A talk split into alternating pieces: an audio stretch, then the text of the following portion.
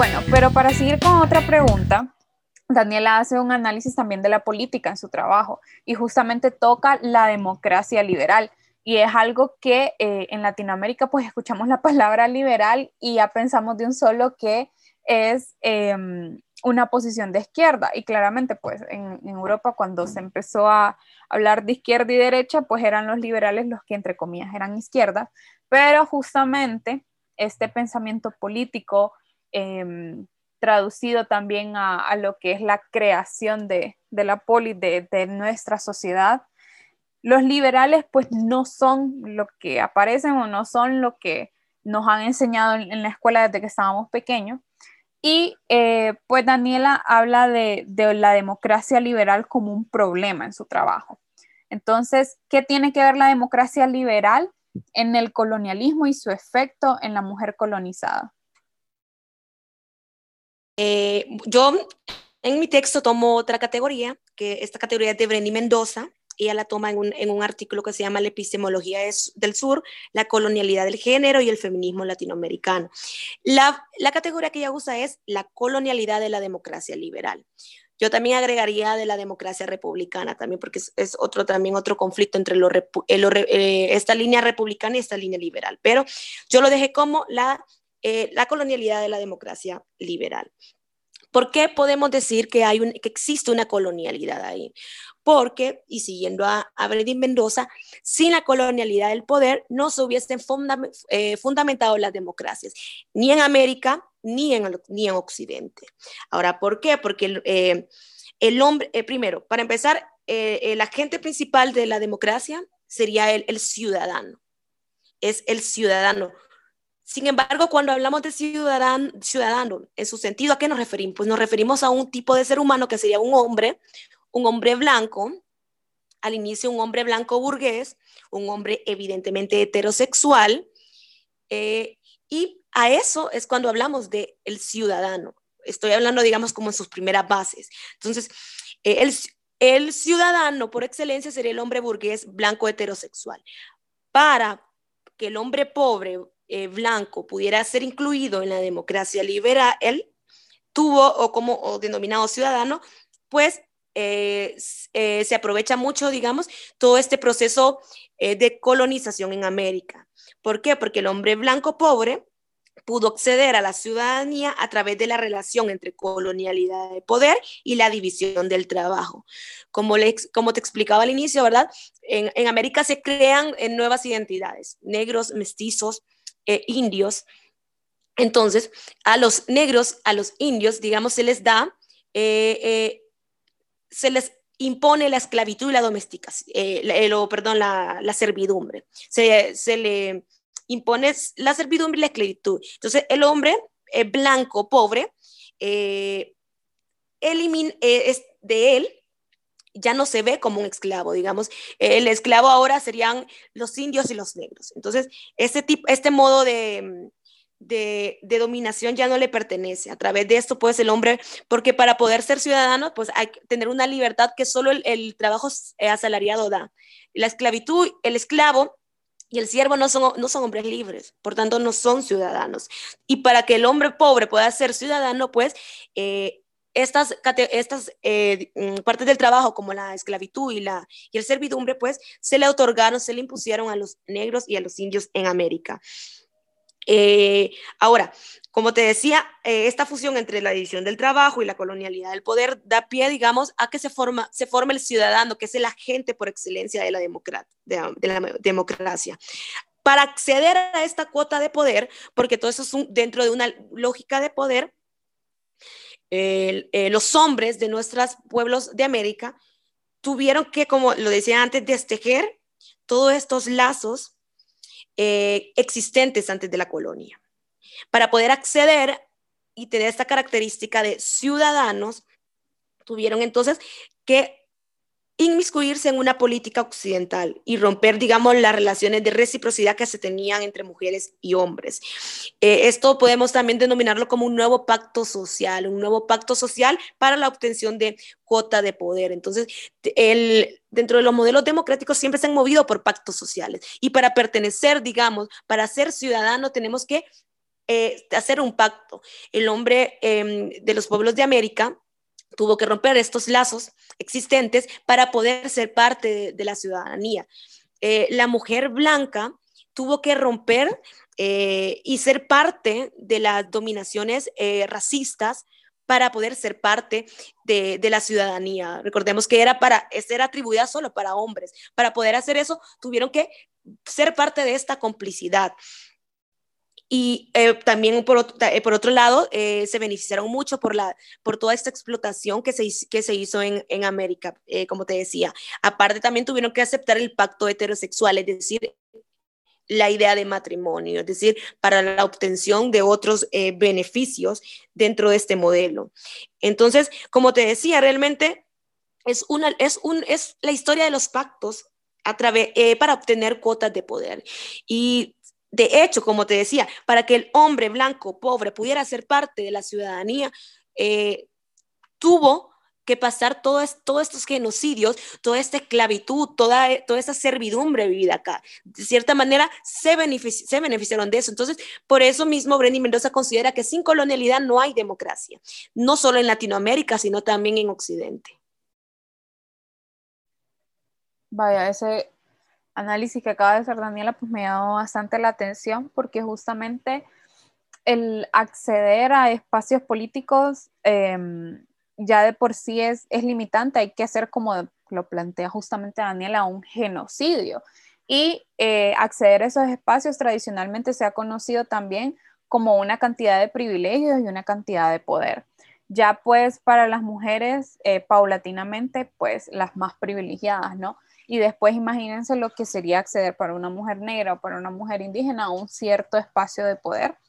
Y aparte de que em, no es lo mismo ver la cantidad de hombres, por ejemplo, que hay en, un congreso a la cantidad de mujeres. Eso, pues, dependiendo del país, va, porque hoy en día hay países, entre comillas, muy progresistas que tienen una equidad de género bastante alta, pero em, también hay que ver que la mujer, bueno, en el sentido de que, hablando de un ejemplo, aquí hubo una figura bien emblemática que fue, por ejemplo, Berta Cáceres fue una, mujer que lideró un espacio que se le conoce como el COPIN aquí en Honduras y que justamente fue ella eh, durante mucho tiempo que estuvo siendo la líder y que ahora es su hija menor, Pertita, y que eh, quizás no es un espacio político tradicional, pero es un espacio eh, de, comunión, por así decirlo, un movimiento que reclama también sus necesidades porque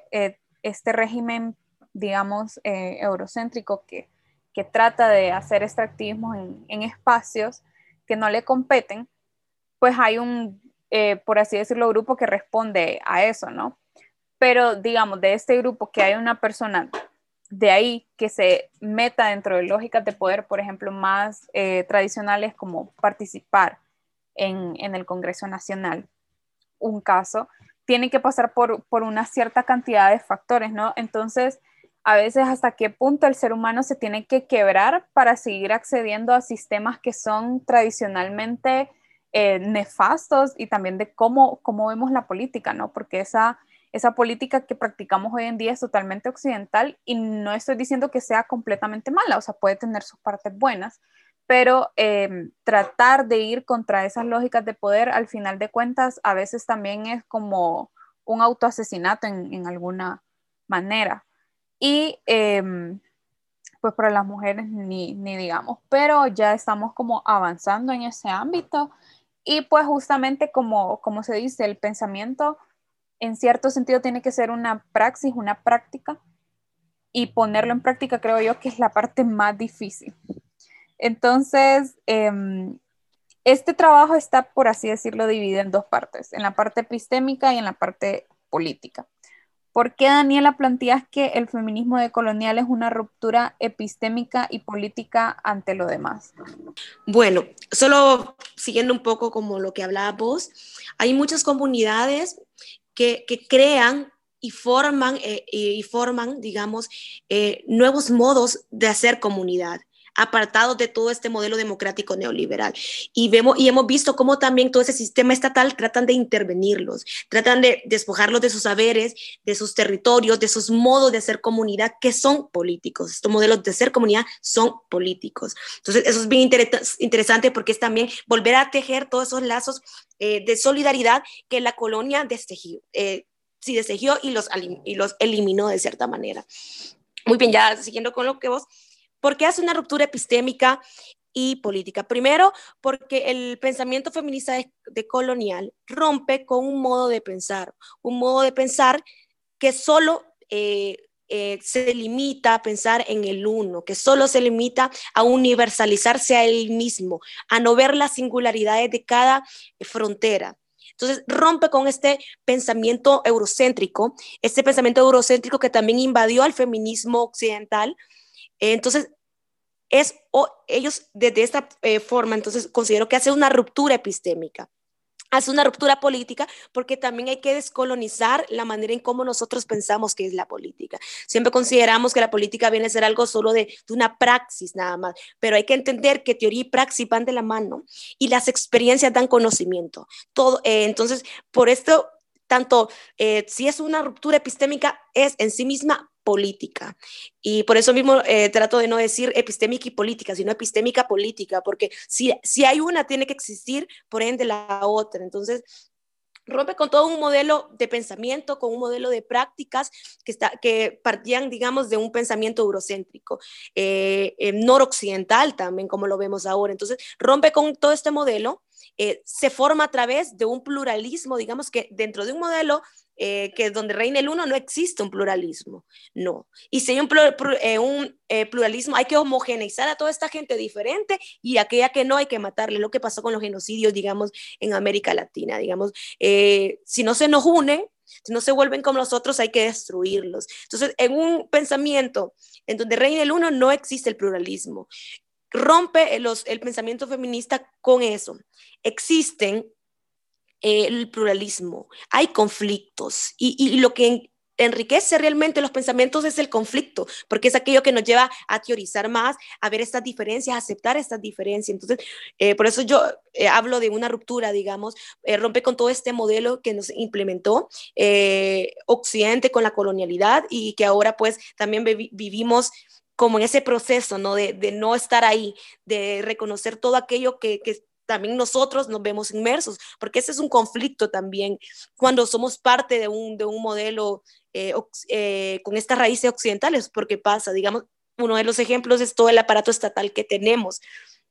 Cuando una mujer tiene que eh, ser parte de este mm, modelo, perdón, de, esto, de este sistema paraestatal, tiene que adaptar elementos que, que son totalmente coloniales y que son una imposición, claro está. Entonces, eh, tener que adaptarte a esto. Entonces, la mujer tiene que adaptarte a eso para tener, como te decía yo, la historia de pactos es ser cómplices del modelo. Entonces, por eso es bien conflictivo, digamos, ser parte de esto. También hay que tener cuidado en, en todos esos modelos de comunidad que hacemos. Realmente estamos descolonizando nuestro modelo y, y, y como te digo, la perspectiva descolonial es romper con este episteme y política eh, impuesta, digamos, desde la colonia. Entonces también tenemos que estar en un constante planteamiento, digamos, de qué estamos haciendo, cómo dialogamos con otros. ¿Realmente estamos haciendo diálogos eh, plurales o estamos haciendo y estamos siguiendo y reproduciendo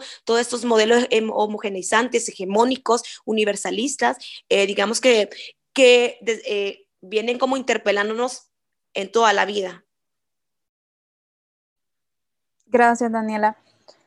Hay, bueno, hay como un punto que, que vos tocas al final que me llamó la atención, si de verdad estamos haciendo diálogos plurales y es algo que, que, que, ¿cómo se puede decir? En la vida privada, creo que a mí me ha tocado como a veces intercambiar ideas con, con personas, por así decirlo, con las cuales yo jamás creía eh, que algún día iba a poder platicar pero que justamente el hablar con, con estas personas que viven esas realidades totalmente distintas a la mía, me ha hecho ver también de que para hacer justamente esos diálogos hay que tener empatía y que eh, algo que, que, pues he notado y que se lo he criticado a la academia, que justamente a veces lo he hablado con vos, es ese ego de creer quién tiene la razón, ¿no? Porque justamente eso a veces también interfiere en la, mm, como, como a decirlo, como en la naturalidad de lo que se quiere fomentar con el diálogo. Y eh, justamente entre mujeres y más ahora con, con esta pluralidad también de feminismos, eh, creo que a veces nos llega un diferente tipo de feminismo a cada una, ¿no? Y que a, veces tocar temas como estos tan delicados, pues nos, nos afronta y, nos hace pensarnos en qué realidad estamos, porque por ejemplo, yo soy una mujer mestiza, vos también tenés otras herencias y así, eh, pero eh, hay cosas que, por ejemplo, de un feminismo no me van a servir, que de otros sí, y que a veces también hablar, por ejemplo, de mm, una realidad y hablarla como que, como que vos la estás viviendo y que vos te vas a victimizar en ese sentido tampoco es lógico porque mm, justamente también estarías en la misma lógica de poder, del, poder colonial. Y eh, con esto quiero comentar algo interesante que hace poco me empecé a dar cuenta de un término que se llama em, extractivismo espiritual y que justamente es por haber empezado en este proyecto de diálogos periféricos empecé a ver contenido de otras eh, mujeres indígenas que tienen también proyectos de, educación. Y pues un día me topé con, con esta publicación que hablaba del extractivismo espiritual y lo traigo a conversación porque justamente querer ayudar, por así decirlo, en, en, buen juicio y como querer hacer una buena acción a que la gente se dé cuenta, por ejemplo, de que hacen estos eh, grupos pero a la vez apropiarse eh, de ese contenido. En este caso en particular, pues hay una bebida bien, bien tradicional en lo que es en la zona de, Bolivia que se llama ayahuasca, si mal no, no recuerdo. Y pues, por ejemplo, estaba denunciándose en este espacio de que una mujer blanca eh, vende esta bebida a ciertas cantidades de dinero hablando de que este, esta bebida ancestral y que esto y lo otro y que esta cultura, pero ella lo está, por así decirlo, extrayendo, apropiándose y en vez de querer hacer, entre comillas, una buena acción, que no sé cómo lo podría hacer ella, está haciendo algo malo. Y que a veces también nosotros eh, nos expropiamos de una manera muy irracional, muy incoherente de este tipo de conocimiento. Y es que también la decolonialidad es una práctica muy cuidadosa, o sea, varias veces yo he tenido esta conversación con vos de que qué difícil es tratar de ser decolonial, pero a la vez no apropiarse de las cosas, ¿no? Y por eso es que justamente se tiene que invitar a esas personas como tal a entrar en el diálogo, pues, y es algo que también diálogos periféricos espero hacer a un futuro, eh, pero ya estamos como, por así decirlo, sembrando las semillitas.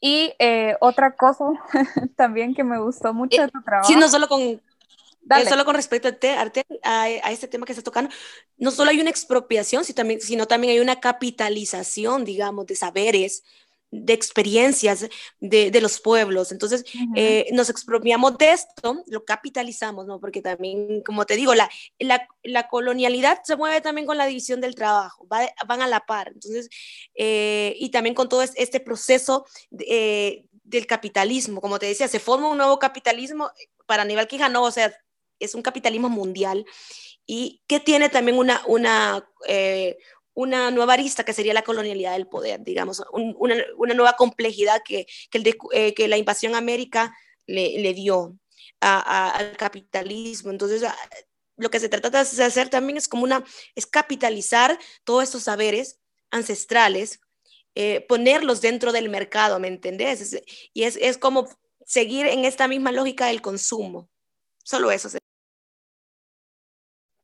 Sí, justamente también ese es otro factor del, que, señala la decolonialidad, ¿no? de la capa, ¿cómo es? Capa, Ay, no, no lo Capitalización. Ajá, de, em, de estos productos que ellos mismos hacen.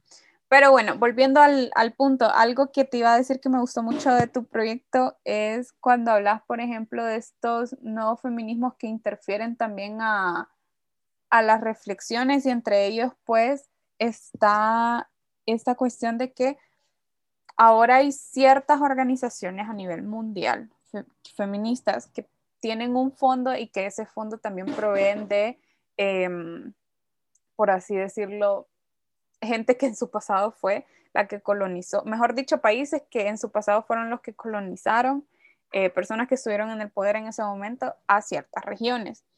Y eh, una de las autoras que, si mal no recuerdo, es esta puertorriqueña, no recuerdo su nombre ahorita, que tomaste, menciona este concepto que vos utilizaste, que es el on, ¿cómo? O, ONGización. Ajá, exacto. Se me traba la lengua cuando lo digo. Y eh, es algo que también a veces una le da cosita como, como decirlo, ¿no? Porque, por ejemplo, en mi caso particular, aunque tenga una tendencia de colonial, yo estuve trabajando en una organización por medio año.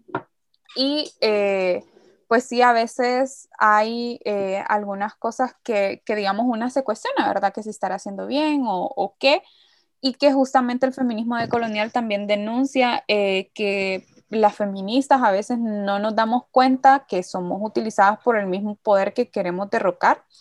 Y en este sentido te quería preguntar qué opinabas justamente y que por qué tomaste ese concepto en tu trabajo.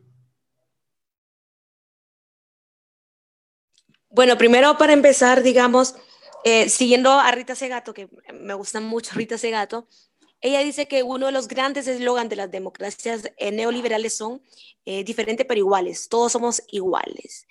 Eh, un eslogan contradictorio, porque la, base de estas democracias es la desigualdad. Como te decía, ¿cómo surge la idea de ciudadano? Pues con la referencia al hombre blanco burgués heterosexual. Entonces, es, desde su base de creación es contradictorio. Pero ese eslogan de diferentes, eh, diferentes pero iguales es retomada por muchas organizaciones no gubernamentales, no que consideran, digamos, eh, toda esta desigualdad de género y llevan a comunidades este eslogan que en sí mismo es contradictorio y reproducen toda la colonialidad existente. Primero, eh, eh, esto lo hablo, digamos, esa es una crítica propia que hago a, varias organizaciones no gubernamentales, perdón. Una de las cosas es la representatividad. Bueno, consideran, digamos, agarran a un grupo de personas que van a enseñar toda esta, esta complejidad que tiene que ser, que es el género, los llevan a las comunidades y en su lógica van a educar a las comunidades cuando ya lo habíamos explicado de las diferencias vividas, de cada experiencia, de los modos de patriarcado vividos en América. Van van ellos consideran que van a educar a esta gente y agarran un conjunto de mujeres y les meten esta idea de representación. Y aquí hay una expropiación de voces, para empezar, porque vamos, nos robamos las voces de ellas o se las callamos, es seguir viviendo en esta colonialidad del poder. ¿Por qué? Porque les callamos, no las dejamos hablar y, y vamos con, con, esta idea de que vamos a educar. Eso es muy conflictivo y es un, es un vicio muy presente en muchas organizaciones. Primero, como te digo, hay eso de que quieren educar. Segundo, hay una expropiación de voces, porque luego hablan de un solo feminismo. Van a representar y dicen eh, y se consideran como, como esta en representando todos los modos de feminismo. Por eso te decía en un inicio, hay que hablar de que hay muchos feminismos que parten de experiencias y vivencias propias, pero dentro de estas organizaciones, cuando se van a, mm, congresos, llevan a una persona que represente a todas las feministas de un país y sabemos toda la complejidad que traen, que, existen en un país, toda, toda esa eh, diversidad de pueblos que hay. Entonces, eh, hay una expropiación de voz eh, también hay una homogeneización, por eso te digo que parten siempre de una lógica neoliberal, una lógica noroccidental también.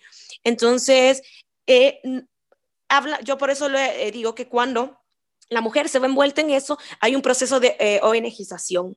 Entonces, va interiorizando estas prácticas, las va normalizando y las va reproduciendo. Entonces, se convierte también en un feminismo bastante reduccionista, en un feminismo que no está, eh, digamos, o que no comparte un pluralismo, eh, un, feminismo también hegemónico. Entonces, eh, ese es un conflicto que yo tengo, digamos, con muchas organizaciones no gubernamentales. Reproducen la lógica y en ese proceso de ONGización agarran a un conjunto de personas que también interiorizan todas estas prácticas y están reproduciendo una colonialidad. Entonces, creo que también hay que plantear nuestras prácticas, plantear nuestra forma, como te dice al inicio, de dialogar con otras personas, eh, eh tener presente siempre, para mí es como el eslogan que debemos de tener siempre, Toda experiencia es conocimiento. Cada experiencia vivida por una mujer produce conocimiento y nadie va aquí a enseñarle a otra, porque esa experiencia que ha tenido esta persona es un conocimiento que yo no tengo y a la hora de dialogar la cosa es que confluyan todos estos conocimientos. Creo que eso es lo rico del pluralismo, la confluencia de conocimientos diferentes, diversos, eh, que ninguno va a querer superar al otro, no va a haber una superioridad del uno, ni yo tampoco voy a querer que la otra persona piense desde mis propios criterios, que parten desde mis propias vivencias y experiencias. Entonces, eso sería como también una de las conclusiones que, que llego en el trabajo. Gracias, Daniela. Y justamente eso que, menciona ella, pues hay que rescatarlo como, como feministas, o bueno, yo también creo que hoy en día, pues he llegado a una reflexión también de que no es necesario que una mujer se autodenomine feminista como para trabajar en ciertas agendas.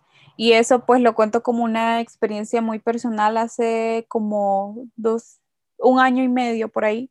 Cuando, está, cuando estaba en México, eh, conocí a una mujer mapuche y yo recuerdo que antes de conocerla yo un mes eh, antes había sacado como un, curso de, feminismo, pero era de feminismo em, histórico más que todo eh, eurocéntrico. Pero igual, yo había sacado ese curso y el curso lo estaba dando la Universidad de Chile. Entonces, eh, había una parte del curso donde se hacía una entrevista a una mujer mapuche. Entonces, recuerdo que cuando yo vi a esta mujer, y ella me dijo, me comentó que era una mujer mapuche, y yo le, bueno, empezamos a hacer una plática y eh, llegó un punto donde yo le pregunté a ella, disculpe si, no la ofendo, le pregunté, y le, hice la pregunta, ¿usted se considera una mujer feminista? Porque yo ahora tengo un conflicto enorme de que eh, justamente con este tema de la decolonialidad, yo incluso creo que el, feminismo, el, término feminismo como tal, pues hasta debería de ser replanteado con otro término. Entonces me dijo, no necesito ser una mujer feminista para pelear eh, por, las mujeres de mi territorio. Y el espacio como tal en el que estábamos ella y yo era meramente feminista para tratar una temática en especial que era el matrimonio y las uniones infantiles tempranas. Y yo recuerdo que incluso pues ella se sintió como muy, muy feliz con, con nuestra interacción porque obviamente me llevaba años de sabiduría y pues me, dejó esa reflexión que yo hasta el son de hoy me la sigo haciendo y es que no necesariamente tenemos que etiquetarnos, que es algo que también he hablado con vos y que eh, pues tener esta experiencia como tanto esta como la de haber trabajado en una ONG y tener estas pláticas que a veces no tienen que ser súper academicistas, sino que tienen que ser entre amigas, entre la línea del respeto y la ternura, te llevan a, reflexiones porque a veces no todas las personas tenemos la razón todo el tiempo como lo pensamos y eh, también ha habido encontronazos, ¿no? De que cuando justamente planteas cosas así con, con otra compañera feminista, eh, quizás pueda eh, enojarse a veces y eso pues lo, lo digo ampliamente y, abiertamente porque sí, sí se han dado casos, o sea, yo también los he visto y los he experimentado y a veces pues profesamos ser de alguna forma, pero nuestra práctica es otra. Entonces, estas teorías que también tienen su praxis es muy cuidadoso a la hora de, dar nuestras opiniones y nuestras acciones, porque justamente cada historia es diferente, cada historia nos interpela un montón de cosas que eh, las hemos vivenciado y creo que en eso el feminismo también es muy bonito porque eh, valida también la, vivencia. Y eso... Eh, Fíjate. Dale. Fíjate, Sandy, que con respecto a, la denominación, digamos, de, esta palabra, de la palabra eh, feminismo, digamos, hay un texto muy interesante eh, que se llama Feminismo desde Avia Yala, que es de Francesca Gargallo, que es una, eh, pues toca en los, en los feminismos comunitarios. Entonces, hay una parte del texto que habla del conflicto no entre la autodenominación de feminista de muchos feminismos de comunitarios.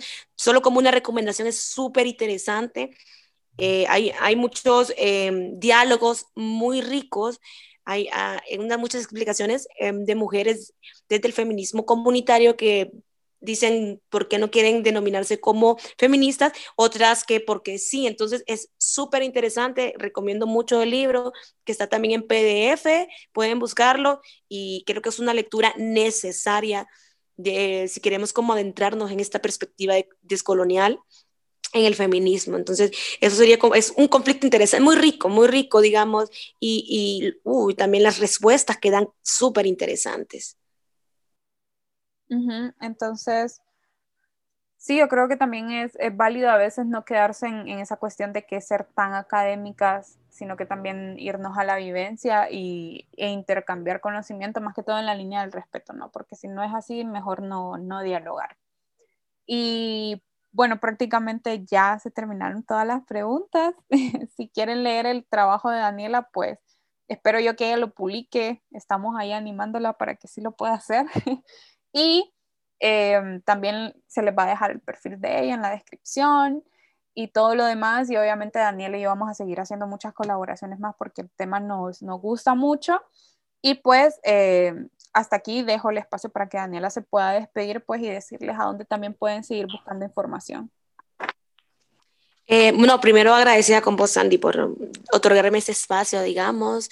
Eh, también estoy muy, muy feliz por haber realizado este artículo. Era un trabajo que tenía en mente hace mucho tiempo, pero tenía miedo. Tenía miedo porque no había investigado mucho. Entonces me metí como al rollo de que tengo que investigar más. Eh, tengo que meterme primero el feeling eh, de la perspectiva descolonial, eh, me puse a leer desde, también desde la filosofía de la liberación, que no toco mucho, me voy en el artículo por Aníbal Quijano, pero también desde la filosofía de la liberación un montón de teoría sobre la perspectiva descolonial muy interesante.